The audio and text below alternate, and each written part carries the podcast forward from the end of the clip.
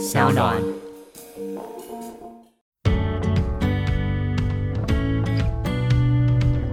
等待着开讲。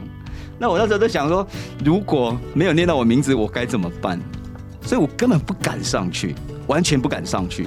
我想要躲起来，但是这是赛制啊，没办法。后来硬着头皮上去，结果他念佳作念三个，没有念到我名字，念到第三名、第二名还是没念到我名字。那个主持人很坏，他是黄子佼，他念到首奖的是说，哎，今年的评审好像很怕收到律师函哦。后 来我就知道是我了。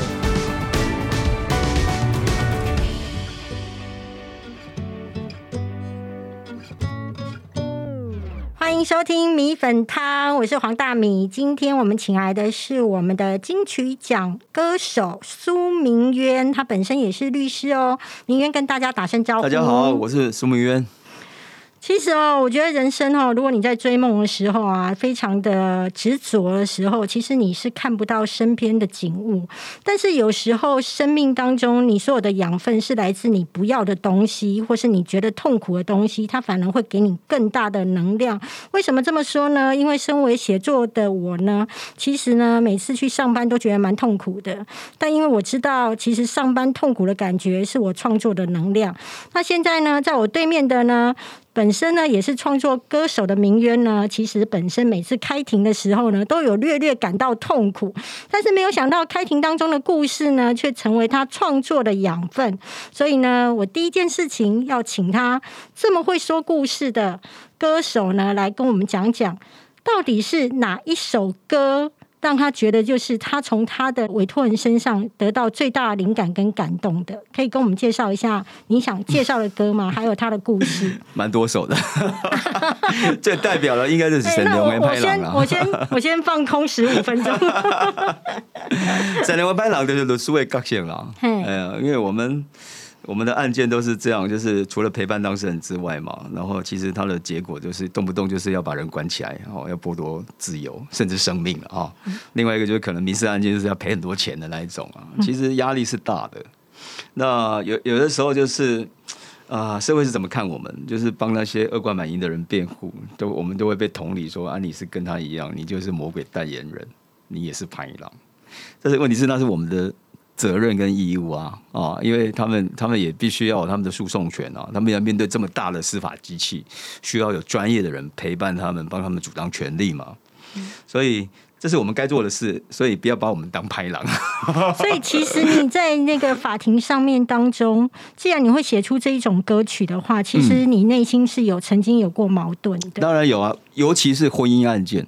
怎么说？就是很多婚姻案件，就是我们要帮人家诉请离婚嘛。嗯，那这是我们台湾人，就是包括我妈妈啦，哈，因为我妈妈是是一个很是的啊，讲有 啊，破银门呢。对，然后就说：“哎，你卖板离婚了，你卖港跳刷黑狼。”哎呀，那不好。所以他们都是劝和不劝离嘛。对，在这个情况下，就是帮人家拆散婚姻，直接拍档的作为代替。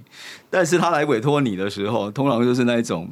被打的鼻青脸肿、家暴的啦，或者是来跟你诉说他先生已经有外遇或太太有外遇，其实你会觉得像这种婚姻维持下去，其实反而更痛苦了。倒不如就切切啊，让彼此去追求，给自己空间去追求自己的幸福。那我也会很好奇，我一边让你偷偷开始准备这一首歌，但是我要来偷偷来问你一件事：嗯，有过你的委托人在离婚的时候，真的确定可以离婚成功的时候，去办 party 或者感谢你吗？这个我不知道，没有我哎，我我没有这个经验。感谢我当然有啊，嗯，就是帮他达成任务，当然有，这个蛮多的啊。对，就有时候是讯息，有时候就会送送礼物，或者是写信到事务所来，都有啊。所以你觉得离婚不是坏事？当然不是啊。婚姻才是痛苦的。你是在跟你太太讲话吗？那刚刚我们在上一集唱的那么些歌曲，是在骗人的婚姻真的是痛苦的，即即便即便他是好好讲哦，是幸福，但是他还是有痛苦的层面，不可能没有了。是是，因为因为要维持家庭，其实我我觉得不可能，就是像故事里面写的那样，从头到尾都是没有争执、没有吵闹、没有冲突，不可能。再加上我，因为又办了很多家事案件，其实更容易从那些枝微末节的夫妻之间的相处去发现，哦，怎么会这样？哦，怎么会这样？我那时候常常开庭的时候会觉得，哦，你怎么会讲出这些话？你们两个人在那边恩爱或者是认识的时候，你可以想象过了三五年，你在法庭上对他说出这些话吗？但不能啊，对呀。可是人就是会变啊。但是在感受感情的沧海桑田的时候啦，还是很希望能够听听你美好的歌声。可不可以帮我们唱一下这一首《沈龙的拍郎》？我们有没有开始觉得有没有进入那一种诸葛亮歌厅秀？有没有？没有没有。好啊，《沈龙的拍郎》。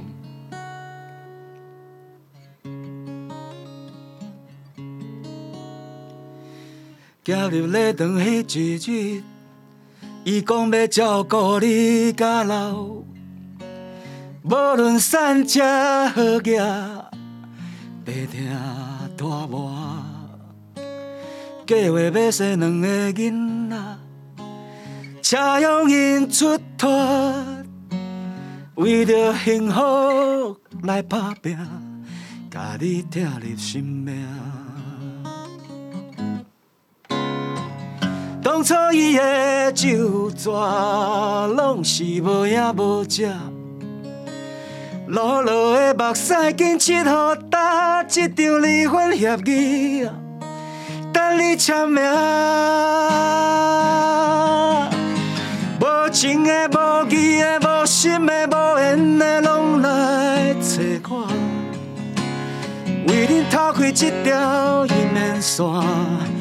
放任自由行，有情的、有义的、有心的、有缘的，祝福恁行到老。予我做一个善良的歹人，拆散无幸福的人。我来做一个善良的歹人，拆散。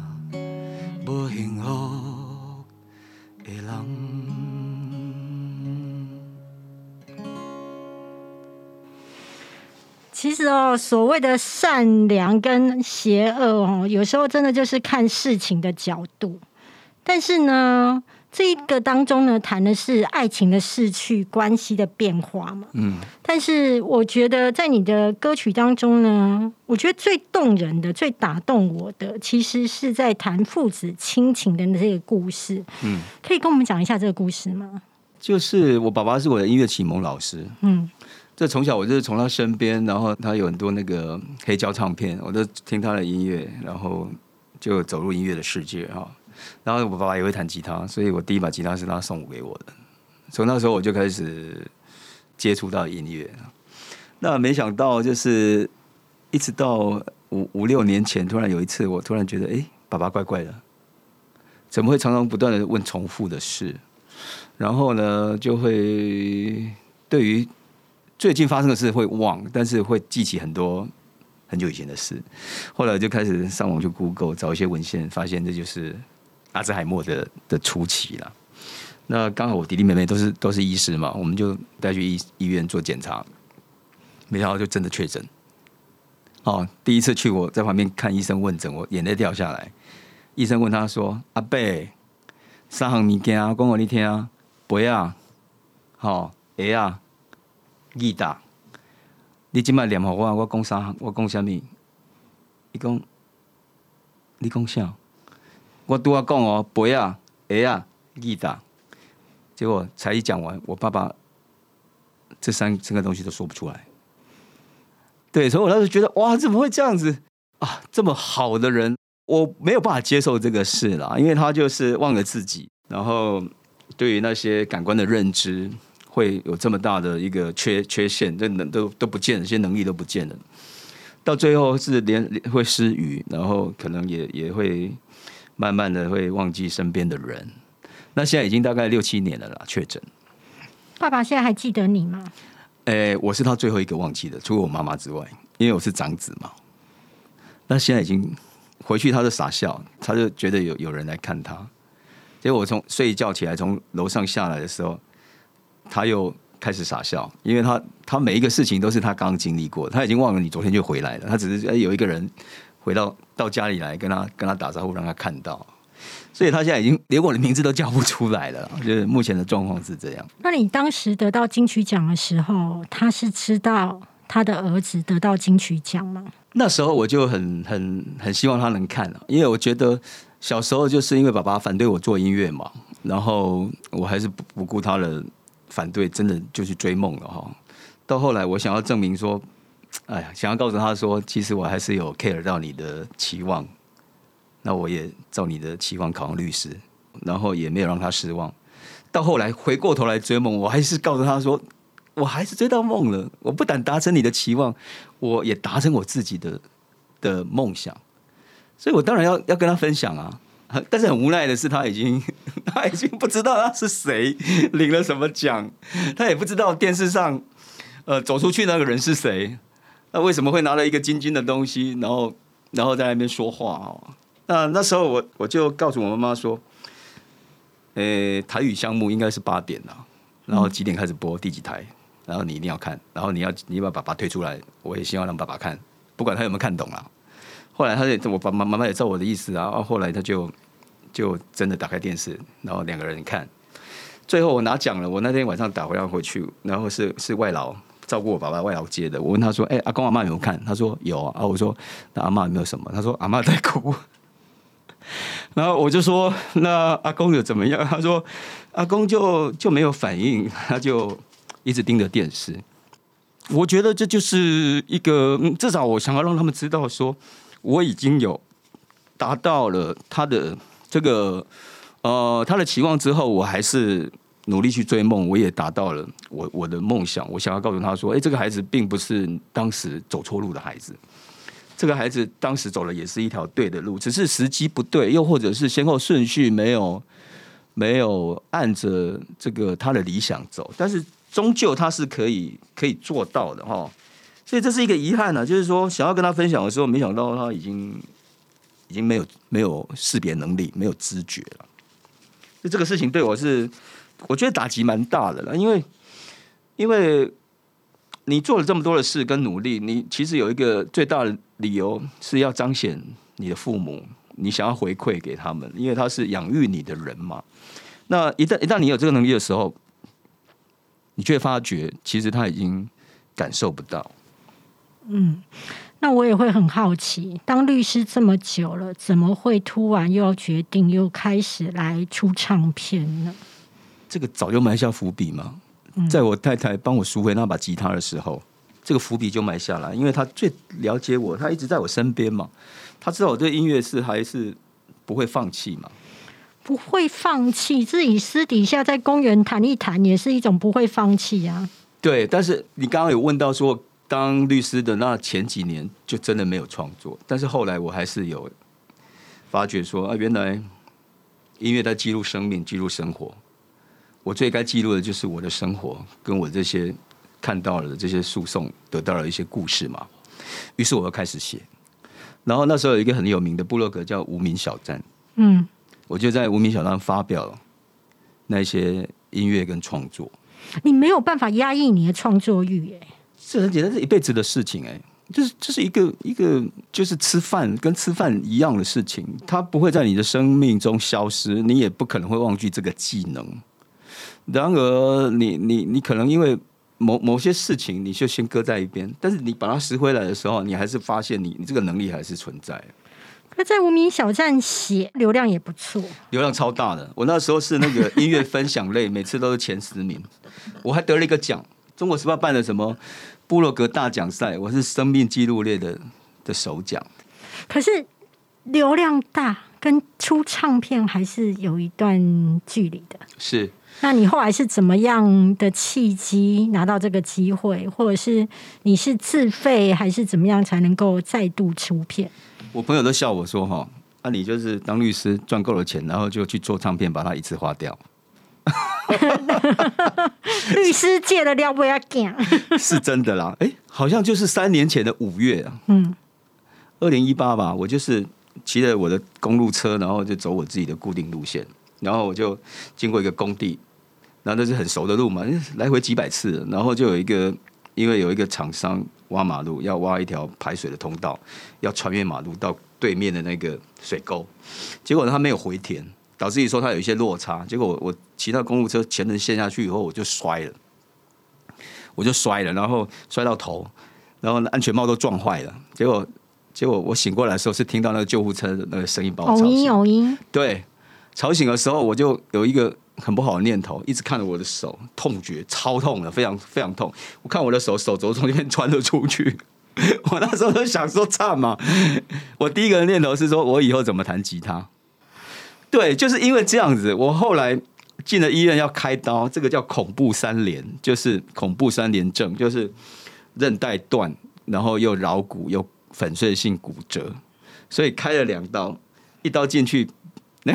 固定骨折，另外一刀进去修补韧带，所以那时候我就突然意识到说啊，第一个想到的是什么，你知道吗？我想到的是音乐。然后呢？然后进开刀房前，我就跟我太太说：“哎，我要再做唱片。”结果我太太吓一跳，她说。糟糕，你又要拿钱去花了。你太太说啊，你这个应该是下点逃吧，逃他个派呀吧。我就跟他讲说，这件事情给我一些启发啦，因为我觉得人生无常哦，搞不好推进去手术就出不来了，搞不好我我不知道啦，太多人这样嘛。那该做的事，或者是你一直在心里面最深的的那个地方，一直有一个有一个有一个声音在呼唤你啊，这时候你应该很。决定要去正视他的时候，我觉得这时机到了。于是要进去手术房前，我就打电话给录音室，我就说我要 booking，我要我要录音。所以闪电花拍档是这样开始的。那请问一下，你花了多少钱？哎，我不敢算哎，加减算一下。我觉得一两百万跑不掉了，就真的就开录了。然后录的时候，根本不知道谁会帮你发行。也根本不知道发了以后有没有人买。录的时候，甚至那一些乐手，每个人都都在私底下笑我，都想说：“啊，你这一个过气的人呢，为什么要把钱丢到水池里面呢？”我听到很多耳语啦。那录音室就是来来去去嘛，那然后也也没有人把我当一回事。我去就像一个学徒一样，虽然我是一个很资深的音乐人，到哪边还是。跟大家叫老师，老师，老师。我我那时候就觉得，我重新开始，我我其实我要跟你们学习。后来我就真的录了，一首一首录，一首一首录。那录的时候，我都根本不知道会有谁要发，又或者谁要找我，我完全都没有任何的打算。我只知道说，我要完成这件事。所以完成以后呢，接下来有很多契机哦。我那时候就想说，那有人要买吗？有人要帮我发行吗？谁还要欣赏你这个老脸，然后听你这个老歌？其实你不是靠卖脸的，对啦，但是但毕竟是歌手嘛，嗯，所以那时候有很多的担忧了。然后我就想到一件事，就电视上看到有一个文化部办的一个原创音乐大奖赛，我就去报了。因为我我那时候想法是说，我是从比赛出身的，也是因为比赛黄大军老师才签了我嘛，所以我既然要重新出发，我还是从比赛开始。结果我就真的报了。报了以后，过两个月突然通知我说我入围了，十首十个人入围，我就去比了。比比比完以后，他们很很很残忍哦，他们把所有的入围者都叫到台上去，但是只给六个奖，三个加过跟前三名。然后在叫我名字的时候，我真的很想跑去躲起来，因为我就觉得里头都是一些年轻的孩子，结果只有我年纪最大，结果我还要跟他们一样排排站站在上面，等待着开奖。那我那时候在想说，如果没有念到我名字，我该怎么办？所以我根本不敢上去，完全不敢上去。我想要躲起来，但是这是赛制啊，没办法。后来硬着头皮上去，结果他念佳作念三个，没有念到我的名字。念到第三名、第二名，还是没念到我名字。那个主持人很坏，他是黄子佼，他念到首奖的是说：“哎，今年的评审好像很怕收到律师函哦。”后来我就知道是我了，我拿到首奖，就。黄子佼真的很坏，他还问那个主席说：“哎，这是真的吗？” 结果人家人家还跟他说：“ 千真万确，他就是第一名。”那这样之后呢？好，开了一道光呢，开了一道光了，至少我我拾回了一些信心啊。对，然后也拿到资源，他有一个奖金还不错啊，三十万，补了一些两百万收回三十万，你买几颗洗掉不要紧啊？然后呢？然后还还免费拍了一个 MV。然后还帮我做了一些一些 promo，我觉得啊，好好棒，好开心哦。后来也就是因为这样的成就，我就开始有一些信心，我就去丢丢给各大唱片公司丢，哎，我我要出片。后来哎，真的就就有人来找我说，他们愿意帮我做。你当时几岁啊？两三年前的事情。五十。对，五十啊。那你觉得五十岁再出片的心情，跟二十二岁那时候出片的心情？啊，现在会会比较比较重视面子了。会，因为觉得说你出来跟那些年轻人竞争，然而你有没有比人家好？嗯，如果没有，那你做这件事有意义吗？有啊，我觉得没有意义，因为为什么？因为如果没有，就是你做爽了嘛。那事实上，我觉得我不是只要做爽，我要做好。我除了爽，我还要好，我还要让你觉得说，哎，这个前辈其实他是有东西的，然后他的音乐是是可以值得听的，然后他有他的想法，以及他有他值得我们学习或借鉴的地方。所以现在是反而比年年轻的时候什么都无所谓嘛，就是年轻的时候太多人帮你打打点一切，那时候你只要背着吉他出门就好，去表演就好了。现在会想比较多，是希望能够能够有一些肯定，也希望说会得到一些回馈。现在反而压力大。五十岁再出片，然后也拿到唱片机会，但是跟金曲奖还是有点远。嗯，对。所以根本也没想到我会入围啊，还入围了三项。所以入围那一天，其实我也是吓到啊。我还是觉得现在有点像在做梦啊。公布入围的那一天，然后我因为进去看守所看一个当事人，那手机不能带嘛。一出来以后就发现，哇，我怎么几百则讯息？后来点进去发现，我我竟然入围了，就这么有趣。那拿奖之后的人生有什么改变吗？没什么改变你没有听过金曲魔咒吗？你这样讲是令人蛮开心的，你知道吗？我们最喜欢成功人士摔下来。没什么改变，没有，我还是一样去做事、去开庭、去工作，然后拿着乐色追乐色车，也没有人认识我。可能得奖的时候，疫情已经开始了，大家都戴着口罩。为什么五十有人来说哎，求能估啊？没有，没有，没有。所以我不认为有什么改变，但是有改变的是说，人家知道你是一个咖了啦，然后哎，可以可以知道哎，苏律师的音乐是是好听的，是感人的。那亲爱的苏律师，我也有一个地方是很好奇的。你以前唱歌的时候是唱国语歌，嗯，可是你后来当你有很大的自主权的时候，嗯，你是选择唱台语歌，为什么？第一开始的想法是我要唱给爸爸妈妈听了，因为我刚刚提到我爸爸，他那时候对我的期望嘛，我我没有顾及到他的反对，还是去追梦了。那那时候我唱国语歌，我觉得引起他们的共鸣。很少，很难啊，听不懂。对对对，所以我觉得我想要唱台语歌的原因，就第一个想法是说，就是要唱给爸爸妈妈听了。结果我上一张有一个《摩根的里头灰》嘛，里头写到说，多情的尼昂丁永远就无回乡的路，头毛也未白的片无乡愁的味。然后那时候我就开车，然后录到一半，然后带我妈妈去买东西。我回南部的时候，然后我就哎，结果多啊。多他最后会挂你听看买，结果我妈妈听了两句，我就发现我妈妈回过头去发发现我妈妈在哭啊。其实我就觉得这是一个很棒的事情，就是说啊，你创作音乐，你无非是想要感动你想感动的人啊。好，那这首歌其实就是对父母亲的忏悔跟告白哦。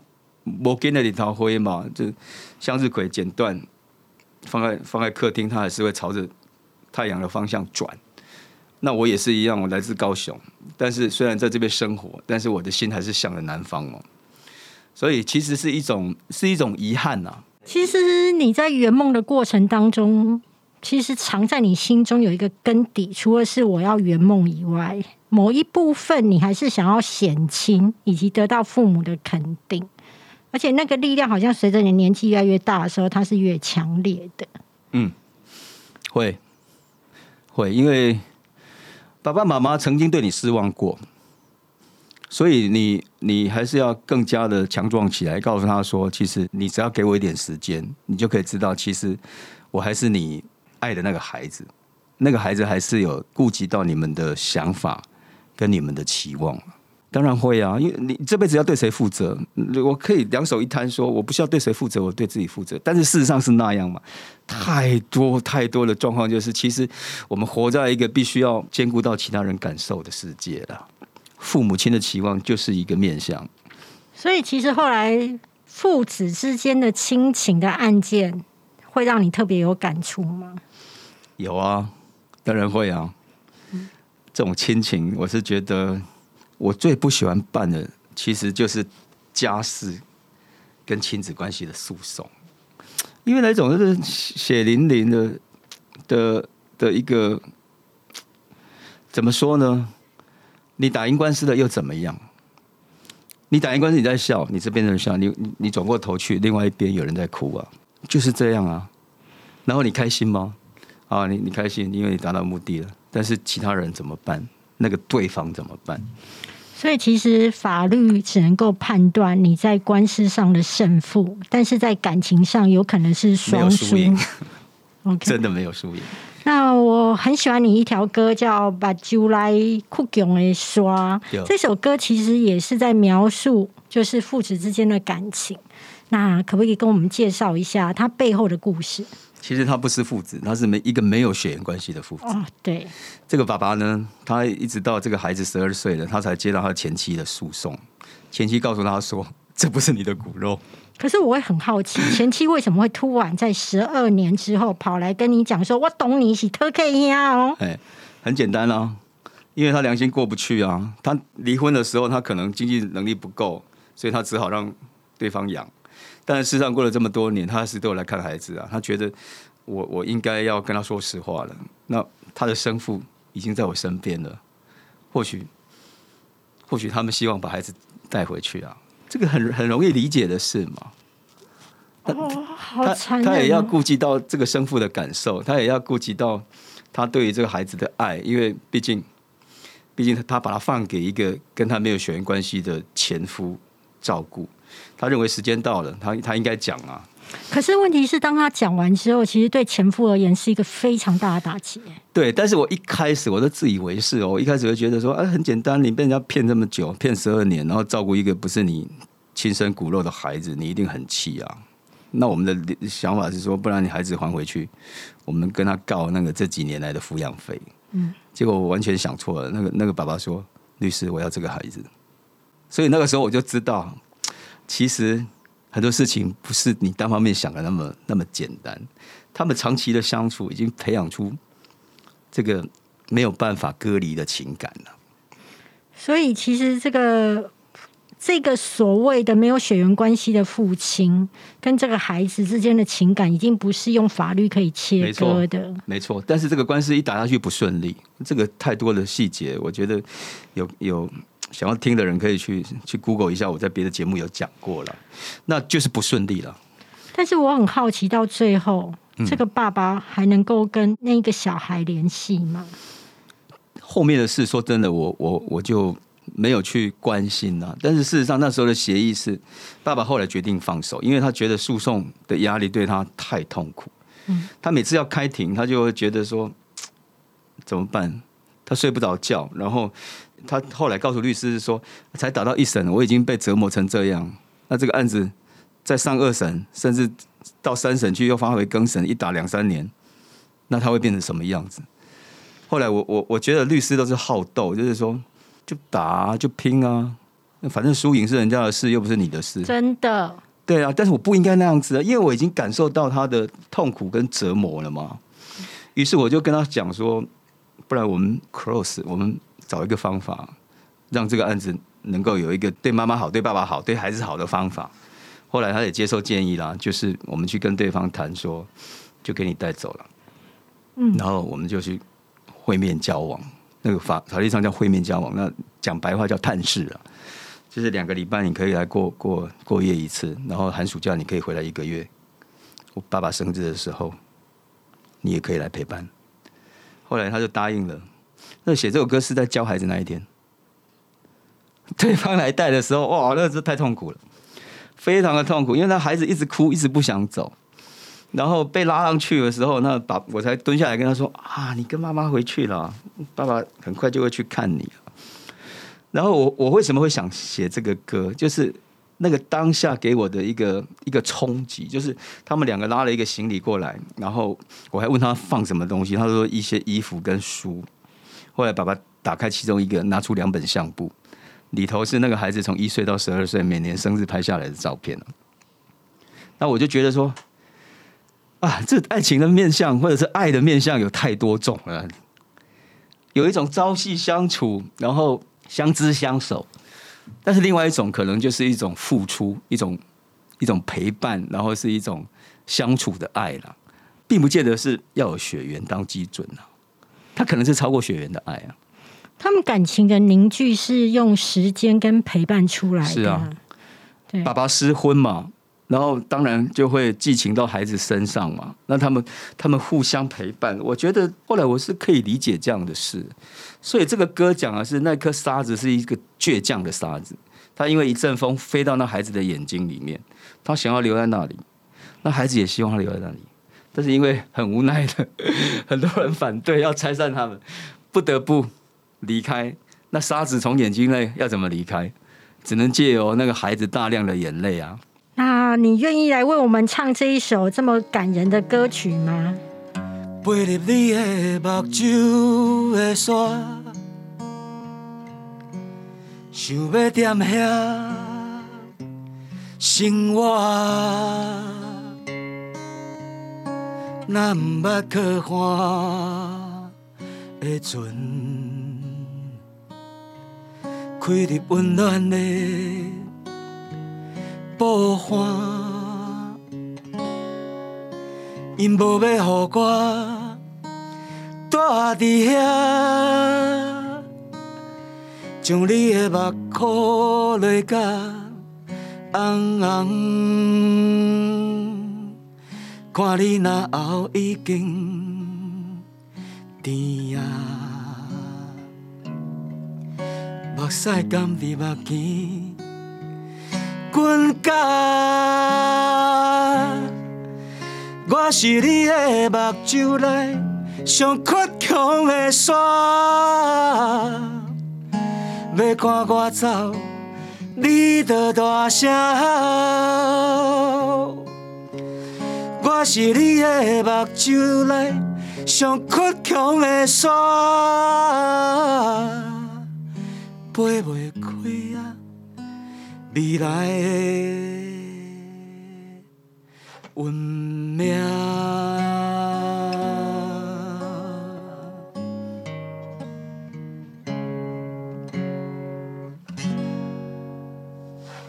我觉得你拿到任何比赛的第一名都是应该的，好不好？因为你的声音真的太好听了。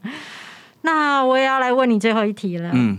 因为其实你曾经为了追梦不顾一切嘛，但是其实后来也是妥协了现实，但转了一圈之后，又回到了你最想要做的路。那如果你现在，毕竟你也身为了一个爸爸，现在年轻的孩子他都会说：“我想要追梦，我想要追梦。”那但是又不顾现实的那一面，那你会怎么样做出给他们怎么样的建议？我觉得，如果如果说要反过头来，五十岁的我去看待我二十岁。或者是三十岁、四十岁的我，我我我认为我哪一段我都不想舍弃掉，有好有坏，有失败，有挫折，有成功，有欢笑。其实我觉得这都是成为现在我的任何一个养分了，我都不想放弃。那也就是因为有那一些挫折，才能够让我去真正的去了解到，说我应该要改进什么，我应该要补正哪一些我不够好的地方了哦。但是呢。我觉得，如果我要给这些孩子们建议，我会告诉他们：你就去，你就去冲吧，因为年轻就是有失败的本钱啊。所以，所以我我有一个歌，尴尬就叫“失败探炸”嘛，就是“行功博险摸”嘛。那你年轻，你有失败的本钱，你就去碰嘛，你就去撞嘛。那到什么时候，你才可以去把那些这个舔一舔你自己的伤口，然后告诉自己说：“好吧，到此为止。”我们没有办法告诉他这件事，哎。要真正真的去走的人，去执行的人，他才可以去知道这件事。或许我拼了三五年，然后我真的觉得好累哦，没办法达到目标，我想要停下来，那也就让他自己去决定吧。就是拼啊，让他去知道什么时候收手。所以我的孩子也是一样啊，我我会告诉他说，嗯，你就去去去追。其中有一个他他练服装设计嘛，我其实我希望他练法律啊，但是但是他不鸟我。然后你希望他念法律，是因为也是考量到经济面吗？啊，不是哎，因为我觉得哎，呃，事务所以后有人来接手，然后爸爸。听到了这些东西，你可以传承，对，你可以接手。我我一会儿还可以跟我的客户、跟当事人说：“哎，现在第二代帮你服务哦。”现在是在分遗产的吗？对，就是很自私啦。其实那个想法是自私的，但是我后来觉得不对啊。他告诉我说：“爸爸，我要念服装，那是天差地远。他的分数可以上很棒的法律系，但是他就浪费了他的很多分数去去上了一个服装设计。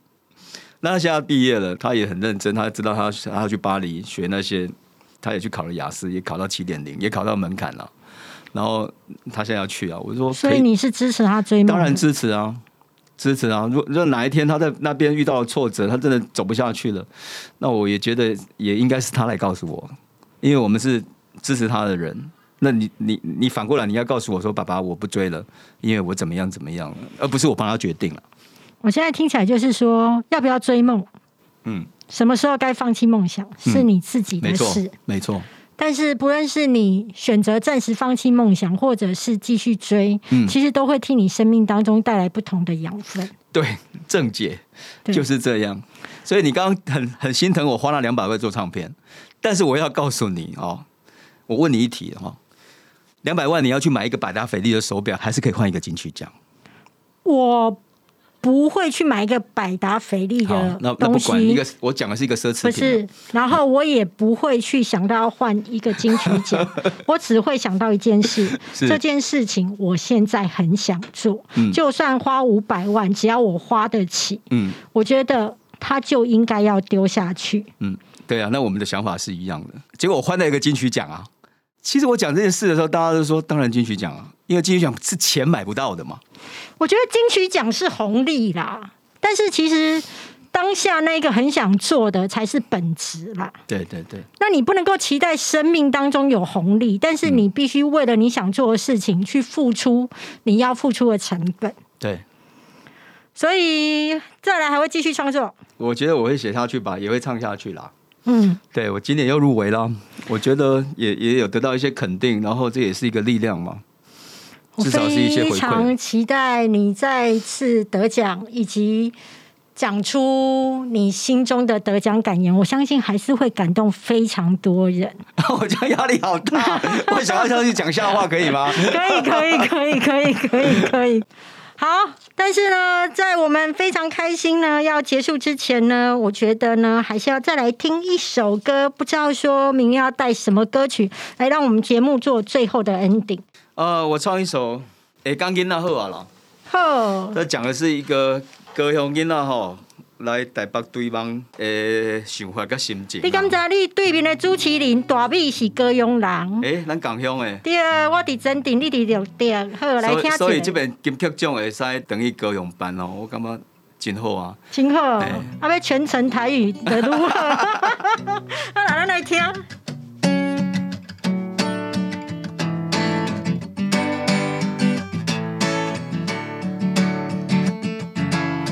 我的歌唱老师是我的阿爸，几十年来拢留伫故乡。高中毕业，伊送我一支吉他，予我派来台北陪伴。半工半读伫餐厅唱歌。点钟对两百五开始领，我来念歌，我来念歌，我来念歌，我来念歌，我是一个。